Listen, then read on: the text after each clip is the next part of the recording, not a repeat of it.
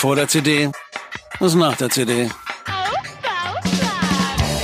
Der Wingenfeller Podcast. Alte Männer erzählen vom Krieg. Moderiert von mir, Oliver Plöger. Vor der CD ist nach der CD mit mir, Oliver Plöger, mit Thorsten Wingfelder. Thorsten, sag mal was. Ich sag mal was. Kai Wingfelder darf auch was sagen. Auch was. Kai, was war deine erste CD? Meine erste CD. Yo. Oh, geil, Ach du Scheiße. Ach du meine Güte. Äh, meine erste CD, das ist echt eine gute Frage. Ich weiß es überhaupt gar nicht. Keine Ahnung. Ja, weil das ist, das ist so eine Phase, wo ich schon so viele LPs hatte, ja. So, bisschen wie deine erste MP3. Dass ich mich What nicht mehr daran erinnern kann, was meine erste CD war. Ah, doch, klar, nee, doch, doch nicht, doch. Nee, ich weiß es nicht. Meine erste war Guns N' Roses Use Your Illusion 1. Ich glaube, so Ehrlich? 92 zu Weihnachten bekommen. Ja, äh, kann ich dir nicht beantworten. Thorsten, äh, weißt es einfach nicht. Nee, Platten ja, Vinyl ja, aber äh, äh, CD, das äh, don't know. Fandet ihr den CD sofort geil? Ich fand CDs spannend, weil das lag, es lag daran, dass es so, so, die, so digitale Geschichten gab. Ja, das Synklavier wurde erfunden und so. Und, und dann gab's so die ersten Platten, so Rick Springfield und so, wo dann mit digitaler Aufnahme experimentiert worden ist. Und das fand ich total spannend. Und dann kam irgendwann dieses Yes-Album, keine Ahnung, wie das hieß, 9, 5, 6, 7, 8, 9, irgendwie so eine Zahl oben drauf. Ja.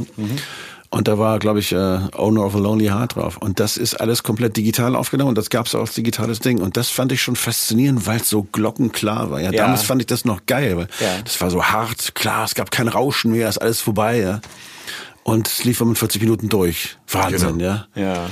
Und das hat sich mittlerweile alles relativiert. Jetzt sitze ich zu Hause und höre wieder Vinyl, ja, weil ich das einfach Ja, ja, schöner klar. finde, weil, ich- weil ich auch bewusster Musik höre. Aber damals war das halt wow, ja, und musste man das haben.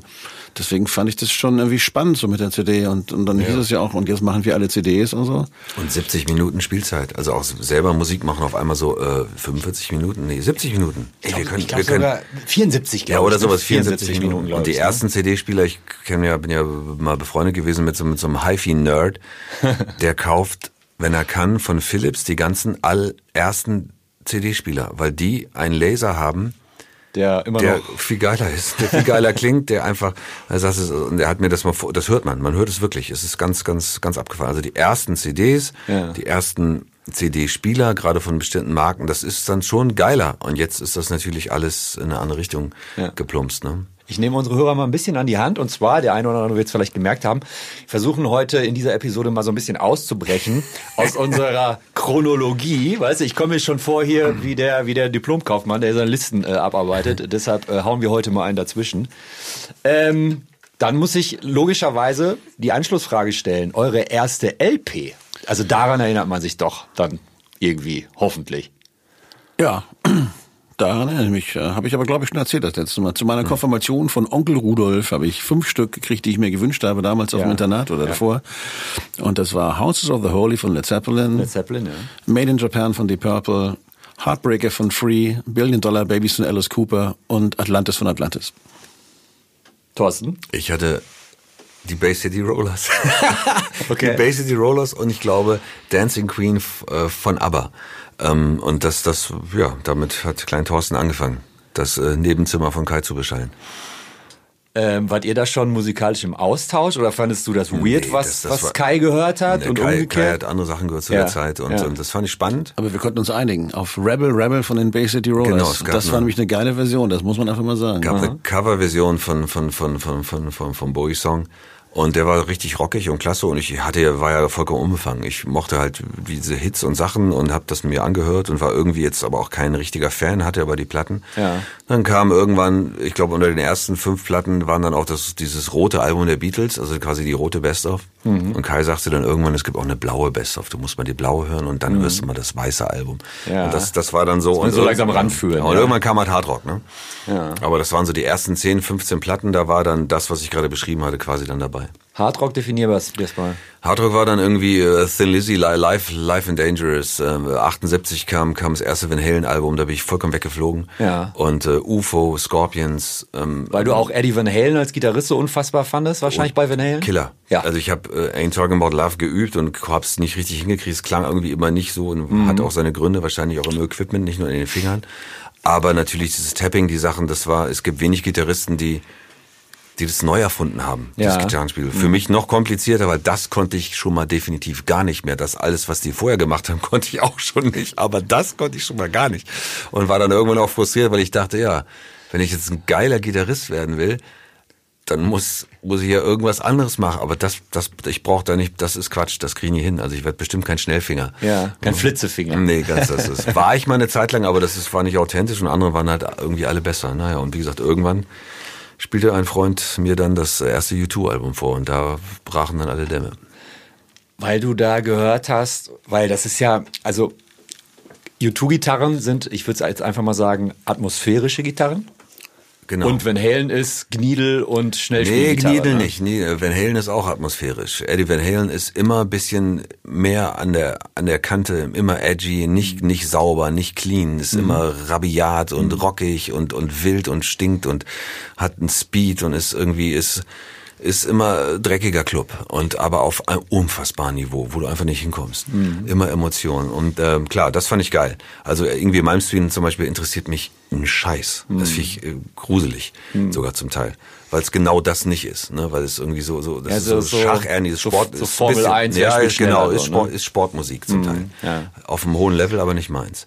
Und dann kommt auf einmal jemand, der macht mit Effekten und Sachen Melodien, die kann ich mitsingen. Das heißt, die höre ich beim, du bist die, jetzt bei The Edge von bin YouTube. bei The Edge. Und Genau. da höre ich ein Gitarrenthema, das ist ganz einfach. Das weiß ich beim zweiten Mal, dass es kommt und ich freue mich drauf. Und das fand ich Killer. Und er macht eine Welt auf, wo man kein Keyword mehr braucht. Und ich, ich keine Ahnung, wo man, das ist, da konnte ich wegfliegen.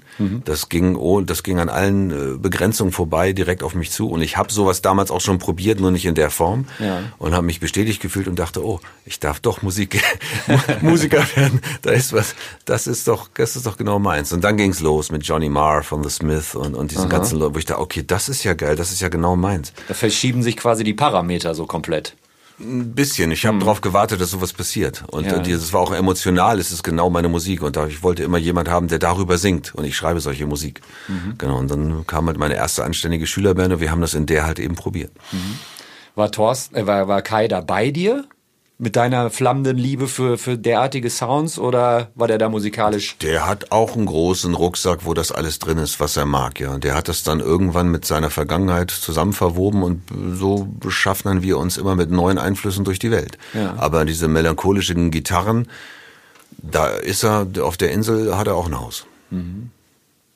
Gab's für dich zu der Zeit eine Band, die sich besonders gekickt hat, die du quasi entdeckt hast?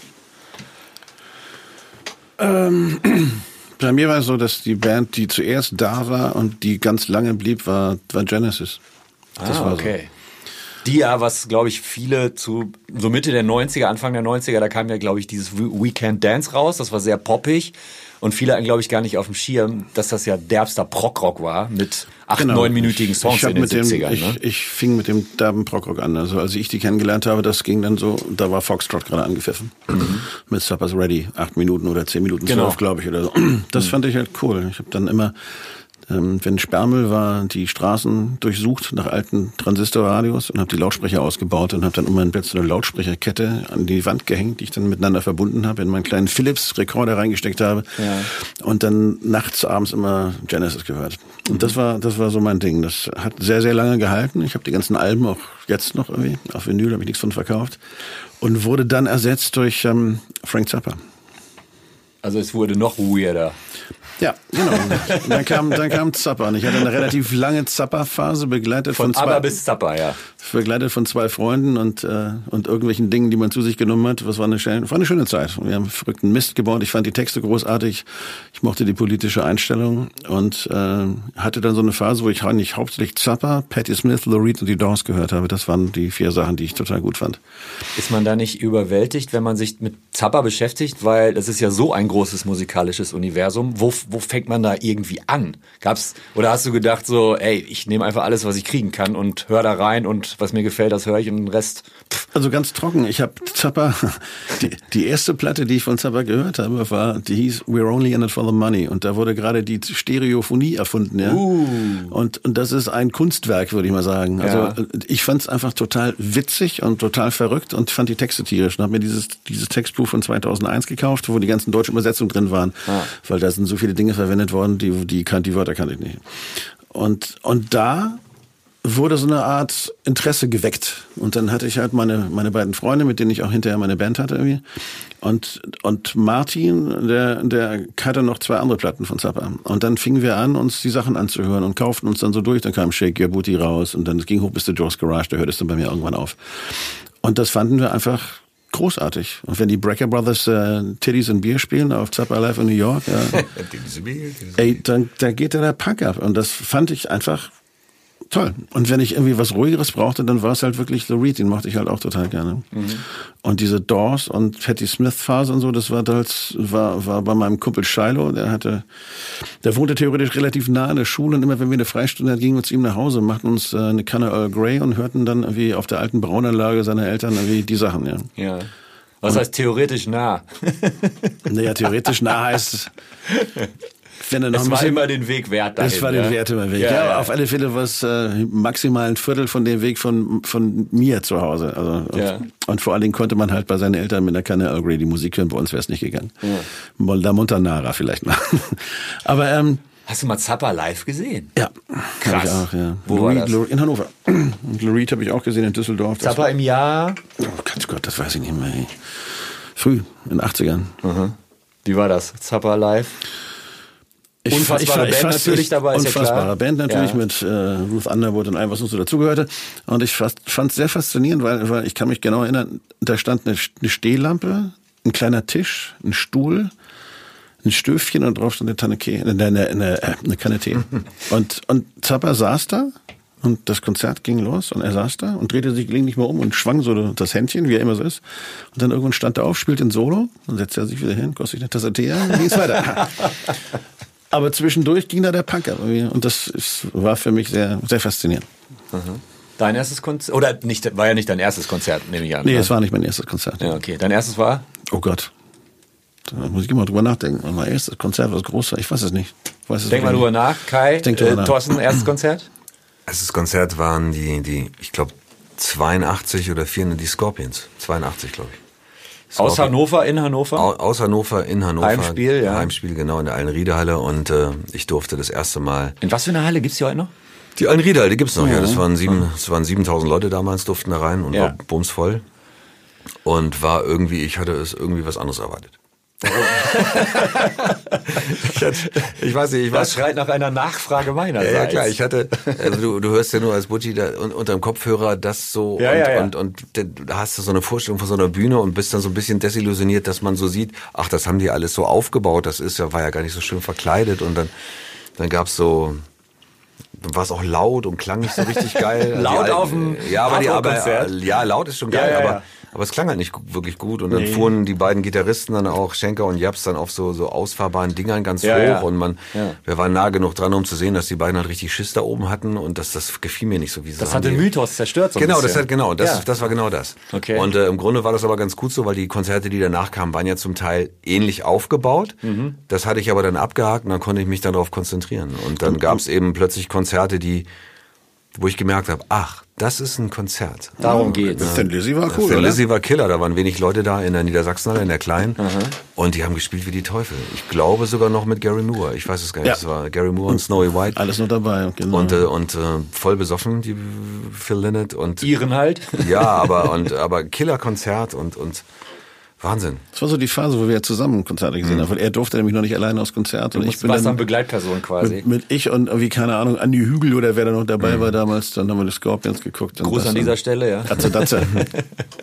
Peter Jordan auch. Peter war auch dabei. Peter war auch dabei. Und ACDC haben wir noch gesehen. Weil Peter Jordan, weil wir, das ist ein alter Freund von uns, Gitarrist, ein toller Songschreiber, Gold und Platin. Und dann mit dem schreiben wir jetzt gerade fürs Wingfeld-Album der Songs Ah. geschrieben. Ein ganz alter Schlur von der damals schon mit mir als kleiner Junge, äh, mein Gitarrenlehrer auch damals auf dem Thin Lizzy Konzert war und wir fanden es Bombe. Das heißt, ihr, ihr habt ACDC gesehen, als Ja. sie noch in der Halle gespielt haben? Ja, Weil heutzutage oder seit 20 Jahren spielen ja nur noch 60.000er Open Airs. Aber nicht mehr mit Bon Scott.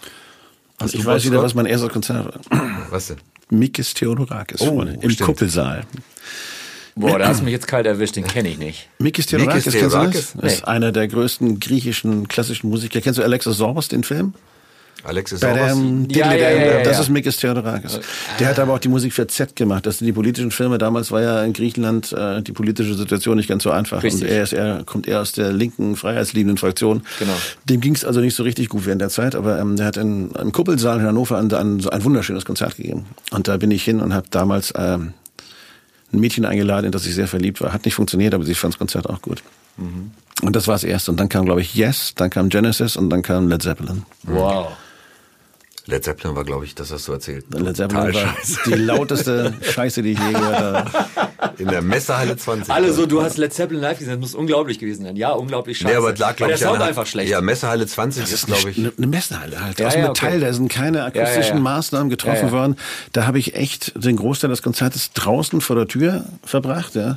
Weil da konnte ich hören, was da drin abgeht. Da drin hast du nur noch, wenn du dann Robert Plant sehen wolltest, ja, dann hast du dich nach vorne durchgeschlagen. Aber so eine Messehalle, da passten dann auch 15.000, 20.000 Leute rein damals schon. Also die war galaktisch groß für mich. Mhm. Ja. Aber man konnte nichts hören. Das war echt schlimm. Mhm. Und ansonsten habe ich immer so kleine Konzerte gehabt damals. Es gab damals noch in Hannover einen legendären Laden, der hieß das Leine-Domizil. Und da spielten immer so die Bands, die man sich dann so angeguckt hat. Hermann Brot und all so ein Kram. Und dann habe ich auch gearbeitet. Habe ja in der Rotation gearbeitet und da habe ich halt wahnsinnig viel Konzerte gesehen, weil ich da gejobbt habe. Ja.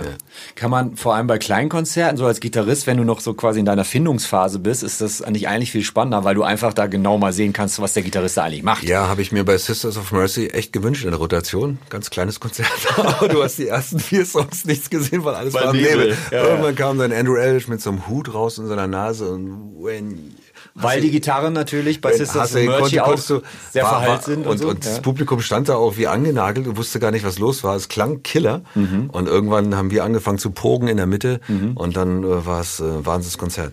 Das war in der Rotation, wo Kai gearbeitet. Da waren vielleicht 800 Leute oder was oder so. Mhm. Und ähm, ja, das war so die Zeit von den Clubkonzerten. Die, ähm, das waren so die Highlights. Ne? Der Wahnsinn. Ja, es hat Spaß gemacht. Geht ihr heute noch auf Shows? Ja. Ja, aber nicht so viel. Also es liegt äh, A daran, dass ich in, in Schleswig wohne. Ja. Da ist muss nicht man- so viel los. Da muss man weit fahren, um, wenn man was sehen will. ja, Ja. muss man schon ein bisschen fahren. Nach Hamburg wahrscheinlich dann? Oder? Genau. Ja. Ähm, Wie weit wohnst du von Hamburg weg? Mm, Im Endeffekt so 90 Kilometer oder so. Ah, okay. Also es, es geht eigentlich im Grunde. Wenn es nicht die A7 wäre, wäre alles einfacher. Ja. Aber ähm, wenn es dann um die Wurst geht, dann schon. Also jetzt hier und da wieder ein bisschen, weil dank unseres freundlichen Managers, den wir alle sehr schätzen und lieben, kommen wir dann immer in den Genuss, Dinge zu sehen, die wir sonst nie gesehen hätten, wie zum Beispiel Bruce Springsteen beim Soundcheck zuzugucken und so. Oh. Ja, und, und dann Im Nee, Niedersachsen-Stadion? in oder Berlin. In Berlin im Stadion war das. irgendwie. Ja. Er hat uns eingeladen, konnten wir Springsteen gucken und dann haben wir zusammen U2 gesehen, Thorsten, ich und Holger und äh, Gott und die Welt und das war schön. Und jetzt gucken wir uns nochmal Rammstein an, glaube ich, und Guns N' Roses. Und das, ist so, das sind so Sachen, die sind schön. Und manchmal guckt man sich auch so kleinere Geschichten an. Aber das ist äh, selten, weil die kleinen Clubs bei mir oben sind nicht. Aber ich gehe dann immer so, das Norden-Festival findet bei mir in Schleswig statt. Da habe ich jetzt äh, Frevert gesehen. Irgendwie. Nils Frevert Den schätze ich ja sehr irgendwie. Und das war, Nationalgalerie früher, ne? Genau. Und das ist dann so, die kleinen Dinge finde ich immer sehr schön, die funktionieren da oben auch. Und, und wenn es dann ein bisschen größer wird, dann siehst du halt, wenn du oft Festivals im Sommer spielst, dann bleibst du halt mal da oder gehst früher mal hin und kannst dann halt Dinge sehen. Dann kannst du irgendwie äh, die Meute sehen, weil du sie unbedingt mal sehen wolltest, ja. Und, und freust dich. Und bei Tokotronic gehe ich dann raus, irgendwie, weil es mich dann irgendwann mal nervt. Aber dann kommen Ketka und Tina Diko zum Beispiel. Und dann ist es wieder spielen. spannend, ja. Super. Oder ich gehe da noch auf Festivals. Ich, ich wollte unbedingt so ein paar, so ein paar Dinge sehen. Ähm, Sigur Ross wollte ich unbedingt mal sehen. Ja, ja. Und deswegen habe ich mir das dann auch mit meiner ganzen Familie, zack, bumm, sind wir zum Summer Still gefahren und haben dann Sigur Ross geguckt. Ja. Das war galaktisch. Und das mache ich schon noch. Bin ja interessiert. Aber, aber nicht mehr so viel, weil dadurch, dass man halt selber so viel Musik macht und sich auf so viel Konzerten befindet, ähm, hat man manchmal auch keinen Bock auf die Masse. Dann bleibe ich auch einfach zu Hause. Ja. Ähm, als ihr erste Mal so Live-Mitschnitte von Fury in the Slaughterhouse live auf der Bühne gesehen habt, wie war das? Wann war das? Gesehen Wann, habt? Ja. Ihr Ja, live gut, auf der das- Bühne. Das, ist immer das, das, scheiße. das, das, ja, war voll, ja, hab ich mir gedacht, deshalb frage ich. das war ja in der, Ja, Anf ja, ja. in der Ich hasse Anfangszeit entweder äh, Würstes, äh, Wür- Würste VHS oder Super 8 oder irgendwas oder High 8 Kameras. Da die kamen wenigstens noch verwackelt, ja. Oder eben wirklich irgendeine Aufzeichnung, ne? Ja. Ähm, mit schlechtem Sound vom, vom Bayerischen Rundfunk, Entschuldigung. Ähm, Ja, die hat, das war immer geil. Wir haben dann irgendwann äh, Rock aus dem Schlachthof irgendwie gespielt, relativ früh und haben uns gefreut, haben es dann geguckt. Ich glaube, live im Schlachthof Äh, ist live die aus dem Sendung, ne? Schlachthof, Das war, genau. glaube ich, die Sendung. Und dann habe ich irgendwie das Gefühl, dass, aber ich habe doch auch Gitarre gespielt da. Und dann war das aber nicht. Ach, du warst nicht im Mix? nee, es gab laute Keyboards und nur Ja, eine ja. Gitarre und dann hatte man einfach nur die rechte Seite gesendet, anstatt links und rechts. Das Stereo wurde noch nicht erfunden beim Bayerischen. Aber Nein, dafür gab es eine großartige Ansage. Also, Die war Legende. Die lautete Und die lautete, wir hatten davor gab es eine Diskussion, gleich hieß glaube ich Rock aus dem Alabama damals irgendwie noch, ne? Rock aus meiner Meinung. Genau, die, Ja, da, mit- da, mit- Stefanie Tücking hat, glaube ich, moderiert. Nee. Oder nee, warte mal. äh, wie heißt unsere große Günther Jauch hat, glaube ich, Nee, das auch mal nein, moderiert. ähm, vor ewig Zeit. Schwarze Haare, macht jetzt immer noch eine Fernsehsendung. Maischberger, Sandra Maischberger. Sandra Maischberger. Sandra Maischberger. Hat moderiert. Guck an, und zwar, guck an. zwar gab es eine Sendung über die katholische Kirche und äh, Frauen in der Kirche und allgemein. Und da dann- musstet ihr natürlich hin. Nee, nee, pass auf, die- das war, das war, die lief live davor. Ja, ja. Gleiches Ding, ja. Und, und der, in der Sendung wurde dann, hat die katholische Kirche in sich mal wieder selbst übertroffen in Weltoffenheit. Also da saßen dann etwas verstaubtere Herren und erzählten dann, dass Frauen da nichts verloren haben, ja. Und dann bin ich auf die Bühne mit dem Satz, und da war er, der neue Papst, eine große schwarze Frau mit galaktischen Brüsten. Und dann hörst du, hörtest du von Im hinten. Bayerischen Rundfunk. Ja, hör, genau, weil hörtest du von hinten nur Abschalten, die Kommunisten! Aber da war es schon zu spät. Und dann ist es einfach weitergegangen. Und Ja, haben wir unsere Nummer gespielt. Und, aber die hatten uns eh zwischen da und. Wahrscheinlich war hat das die komisch. Gitarre gekostet von Thorsten. Es tut mir auch leid, aber die Ansage war es wert, fand ich. Aber ja, Ansagen, ja, ja, Ansagen haben uns immer leider, also ich, ich kann mich ja manchmal nicht beherrschen. Hatte schon so einige, einige Rückräder gebrochen sozusagen. Aber was willst du machen? Ne? Ich finde, manchmal musst du Dinge sagen, die du sagen musst. Was mir da gerade spontan einfällt, ihr wart ja auch, ähm, da hatten wir schon drüber gesprochen, auf US-Tour mit Meatloaf und so weiter Mhm. und so fort. Äh, hast du natürlich Ansagen auf Englisch gemacht? Ja, klar. Oder hast du irgendwann gesagt, so, ey, die Amis hören mir eh nicht zu? Sowas Doch, die haben genau Ja? zugehört. Die haben genau zugehört. Wir waren, wir hatten in den ganzen Interviews und wir haben echt viel, viel Interviews gegeben in Amerika. Ähm, wurden wir immer sehr geliebt für unsere sogenannte Social Attitude. Das fanden sie immer gut. Also sie fanden es halt schön, dass wir Texte geschrieben haben, die jetzt nicht nur von äh, ich lieb dich und du liebst mich handeln, sondern Das dazwischen auch. sondern die Themen behandelt werden, die auch in Amerika brandheiß waren, wie wie die Todesstrafe, ja, oder oder oder äh, Antikriegssongs. Es ist ja nicht so, dass in Amerika alle nur Trump wählen. Ja. Es gibt ja auch viele Menschen, gerade so in Kalifornien oder an den Ostküstenstaaten, die schon sehr reflektieren, was auch in der Welt passiert, weil sie sich auch einfach darum kümmern. Das ist nicht so wie im Mittleren Westen, wo es vielleicht auch nur Genau. ein Barbecue-TV gibt oder so, sondern, sondern ich habe sehr, sehr viel nette und, und, und aufgeweckte Menschen kennengelernt. Und die fanden das sehr spannend. Und da wir am Anfang nur die Ostküste getourt haben, bis runter nach Miami und dann wieder so ein bisschen durch, wir waren zwar auch in Fargo, wo alle karierte Hemden tragen und so, aber hauptsächlich waren wir Ostküste. Und Key Market war eigentlich Kalifornien.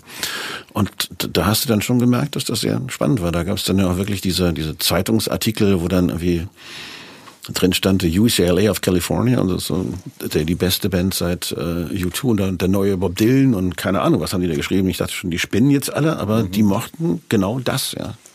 Die empfanden das genau schön, dass wir diese, diesen europäischen Touch hatten. Dass wir uns einfach mit Dingen auseinandersetzen, mit denen sich normalerweise da drüben zu dem Zeitpunkt viele Menschen nicht auseinandersetzen wollten. Wie es jetzt auch ist.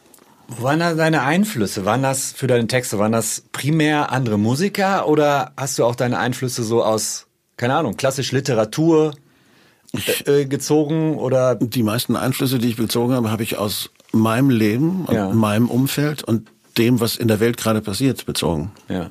Und das finde ich auch gut so. Also Thorsten zitiert ja immer gern unseren Ziehvater sozusagen, Rakete, indem er sagt, äh, Jim die, Rakete, ja. die Geschichten aus der Westentasche sind die besten Geschichten. Und ich finde, man bleibt auch am authentischsten. Also da gibt's Songs über, ich habe meine Tochter verloren, ja, weil ich mich hab scheiden lassen. Oder es gibt aber auch Songs, weil ich die Diskussion über die Todesstrafe fürchterlich finde. Oder manchmal gibt's auch einen Song wie Won't Forget, wo Thorsten nicht eigentlich einen Song über unsere Heimatstadt schreiben wollten, aber im Endeffekt haben wir haben wir eine Hymne für, für einen Moment geschrieben, der mittlerweile mit allen möglichen schönen Momenten von Menschen verbunden wird, ja. Und dadurch wurde es halt auch das, was es ist, halt so eine kleine Hymne für die Abiturienten, Ge- Geburtstagsleute, meine erste Liebe, meine Hochzeit und keine Ahnung was. Und das ist dann halt so, weil's weil es was Eigenes hat, ja. Weil es was ist, was ich entweder erlebt habe oder womit ich mich auseinandersetze. Ich glaube, dass das immer tiefer geht, als wenn ich mich irgendwo hinsetze und irgendwas konstruiere.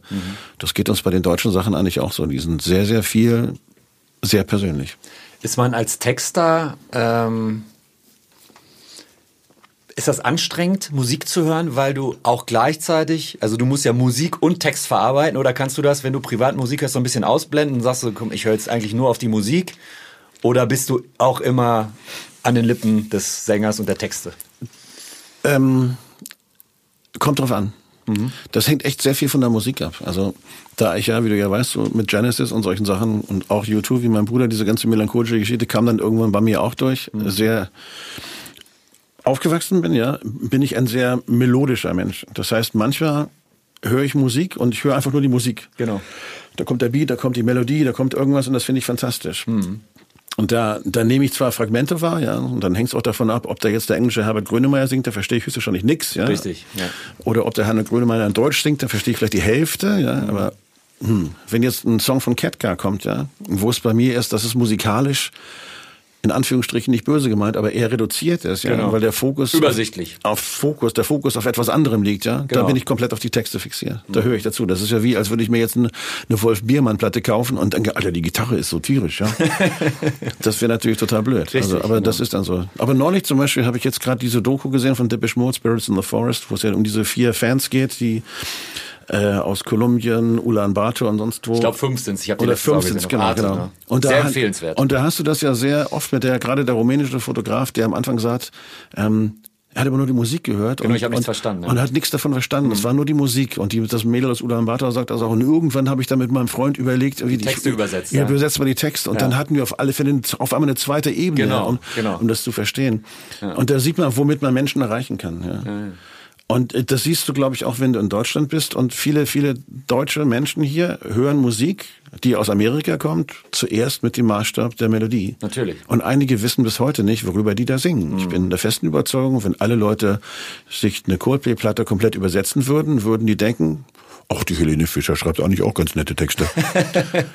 Aber im Endeffekt kommt es ja nicht darauf an, sondern im Endeffekt Mhm. kommt es darauf an, wie die Wörter mit der Musik für mich persönlich eine Stimmung erzeugen. Ja. Und das geht halt so. Deswegen ist das jetzt auch nicht so tragisch, wenn, wenn da irgendjemand kommt, und das haben sie ja in Deutschland relativ oft gemacht, und ja, und die Texte, und man muss da und so. Natürlich soll man schöne Texte schreiben, aber im Endeffekt geht es darum, glaube ich, Menschen zu berühren, ja.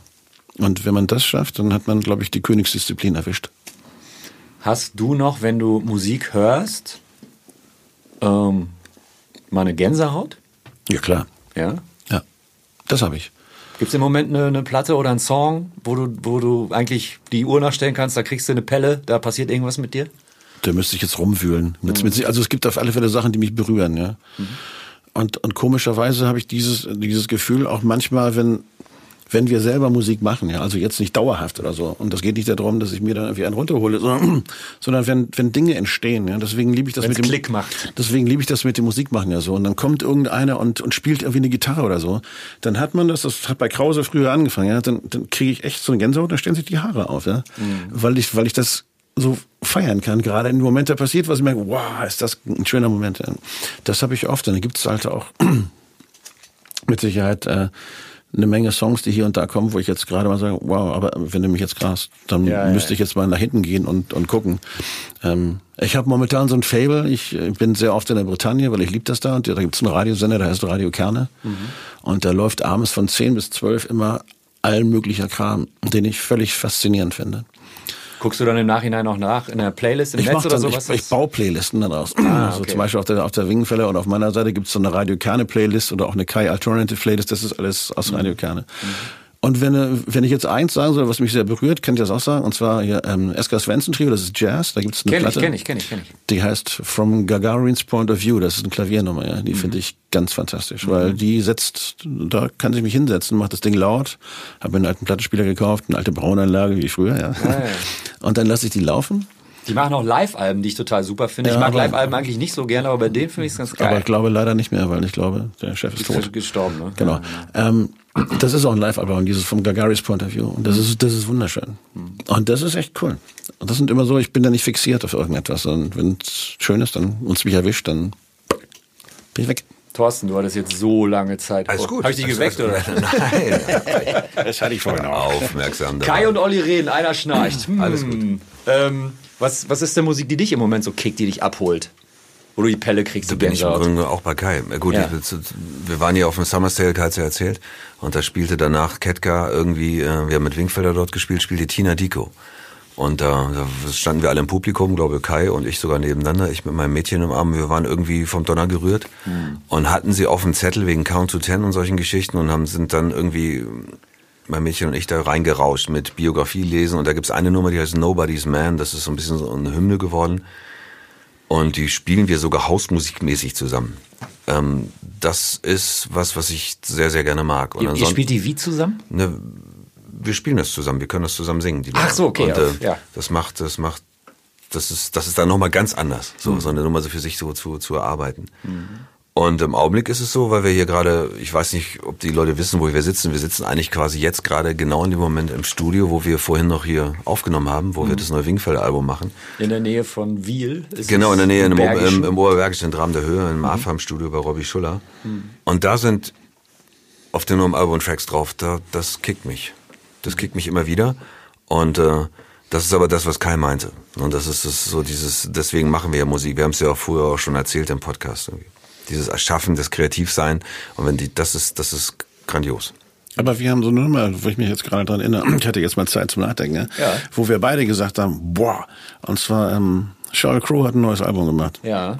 Und das, da macht sie Duette, ja. Und dann gibt's dann diese Johnny Cash, ist die ja. Nummer, ne? Und diese Johnny Cash Nummer, die sie macht. Re Re Redemption Day mit, mit, mit Johnny Cash zusammen auf dem neuen Album. Das ist, das ist der Hammer. Ich, okay, also es gab haben die das vor zig Jahren nee, das ist neu. Oder? Das ist das neue aktuelle Sheryl Crow Album, ja, wo sie ja, Duette mit Joe Walsh macht und die erste Single war. Und sie hat dann Gesangsaufnahmen von Johnny Cash verwendet. Sie hat dann genau. verwendet, hat den Song quasi für sich adaptiert, umgeschrieben, durfte mhm. die Aufnahmen verwenden und das klingt wie ein, das ist ein Killer.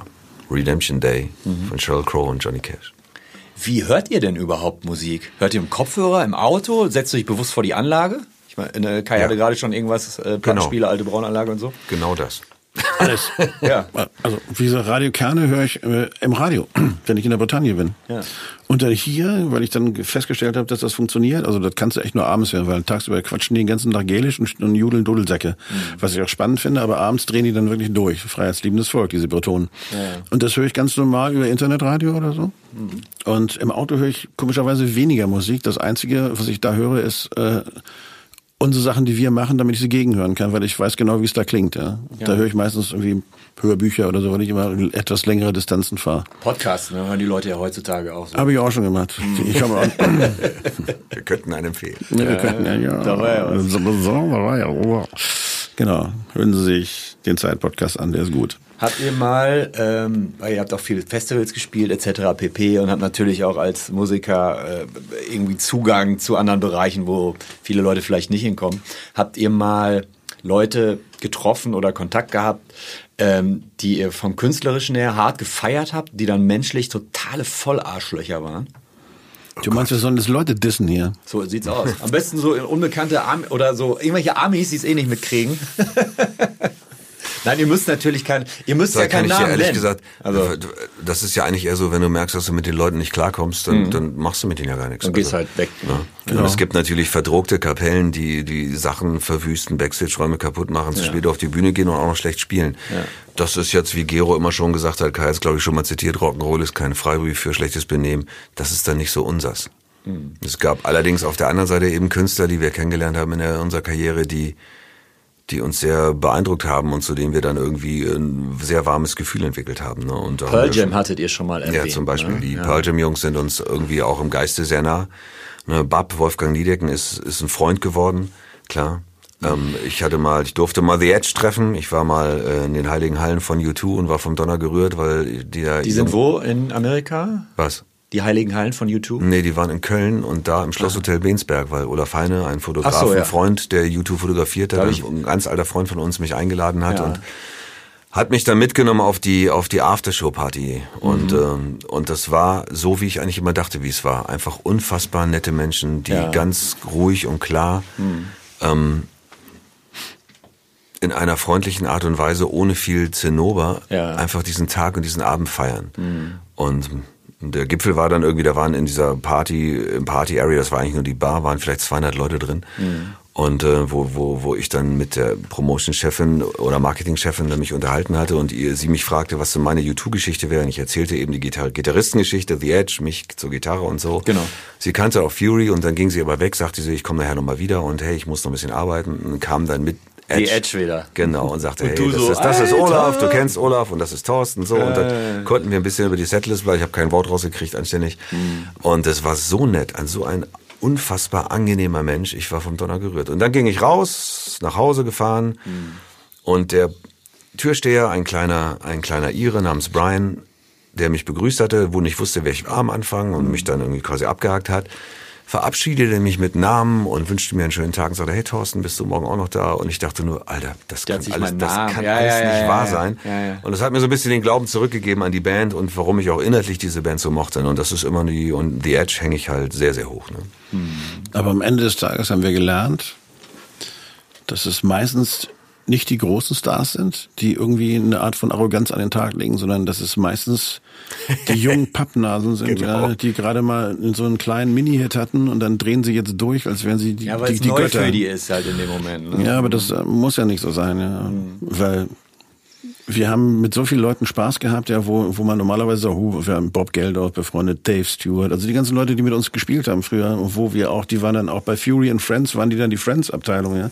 Und das waren alles nette Menschen. Wir haben mit Albert cool. Grönemeyer Fußball gespielt, ja. Und das ist alles so, alles, wo, wo die Baustelle groß ist, vielleicht Westernhagen war die einzige Ausnahme. Der hat das Leuchten irgendwann mal verloren, als er sein Hemd ausgezogen hat zum falschen Zeitpunkt, den Anzug gewählt hat. Ja. Aber ähm, alle anderen fand ich wirklich nett, ja, weil die waren offen und, und freundlich, haben sich das angeguckt, sind auf einen zugegangen und haben dich als das genommen, was du bist, ja. Nur bei den jungen Spacken, da ist es manchmal ein bisschen schwieriger, finde ich. Die dann in deiner Heimatstadt mit dir auf einem großen Festival spielen, ja, und so tun, weil sie jetzt einen Hit hatten, als hätten sie die Welt gerettet und müssten dir noch nicht mal guten Tag sagen, ja. Dabei hast du vier Millionen Platten verkauft, ja, weißt du nicht mal, wie Millionen geschrieben wird. Und da hast du dir gedacht so, nee, so, so will ich das nicht haben, ja. Und das gab's in meinem Leben zweimal, einmal männlich, einmal weiblich. Habe ich dann noch abgehakt. Bei den männlichen habe ich mittlerweile festgestellt, dass es die ganze Republik denkt, da muss er dann irgendwann mal was machen. Und Was heißt das? ja, vielleicht sollte man mal reflektieren, wie man sich so verhält. Wieso denken die alle sowas von mir, ja? So, das ist dann irgendwie ein bisschen strange. Okay. Und der ist auch noch jetzt im Moment aktiv unterwegs. Der ist aktiv noch Der ist- unterwegs. ja. Plöger robbt sich ran. ja, aber er, er kriegt Nee, sie trotzdem nicht. Nee, Das ich, ist, äh, also, da- da ich, würden wir ich uns bin, jetzt- bin jetzt nicht der Typ, der Nee, hier das Leute nicht scheiße hackt, aber, aber es gibt sie. Ja, Es gibt sie auch die, die ich einfach, ich mag sie dann einfach nicht. Ich finde sie dann extrem unsympathisch. So. Okay. Ein super positives, tolles Schlusswort. Ich muss jetzt, wir müssen jetzt auch äh, die Aufnahme, Aufnahmefunktion stoppen, weil dann kann der Kai mir endlich verraten, um wen es denn da geht. Wir werden es äh, eh nie verraten.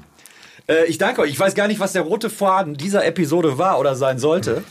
Aber Das war, der, das war eher der rote Fussel wahrscheinlich. Der rote der rote Fussel, der dann auch noch runtergefallen ist. fadenscheinige Gründe um das. Alles gut. Ich danke euch. Bitte. Alles klar.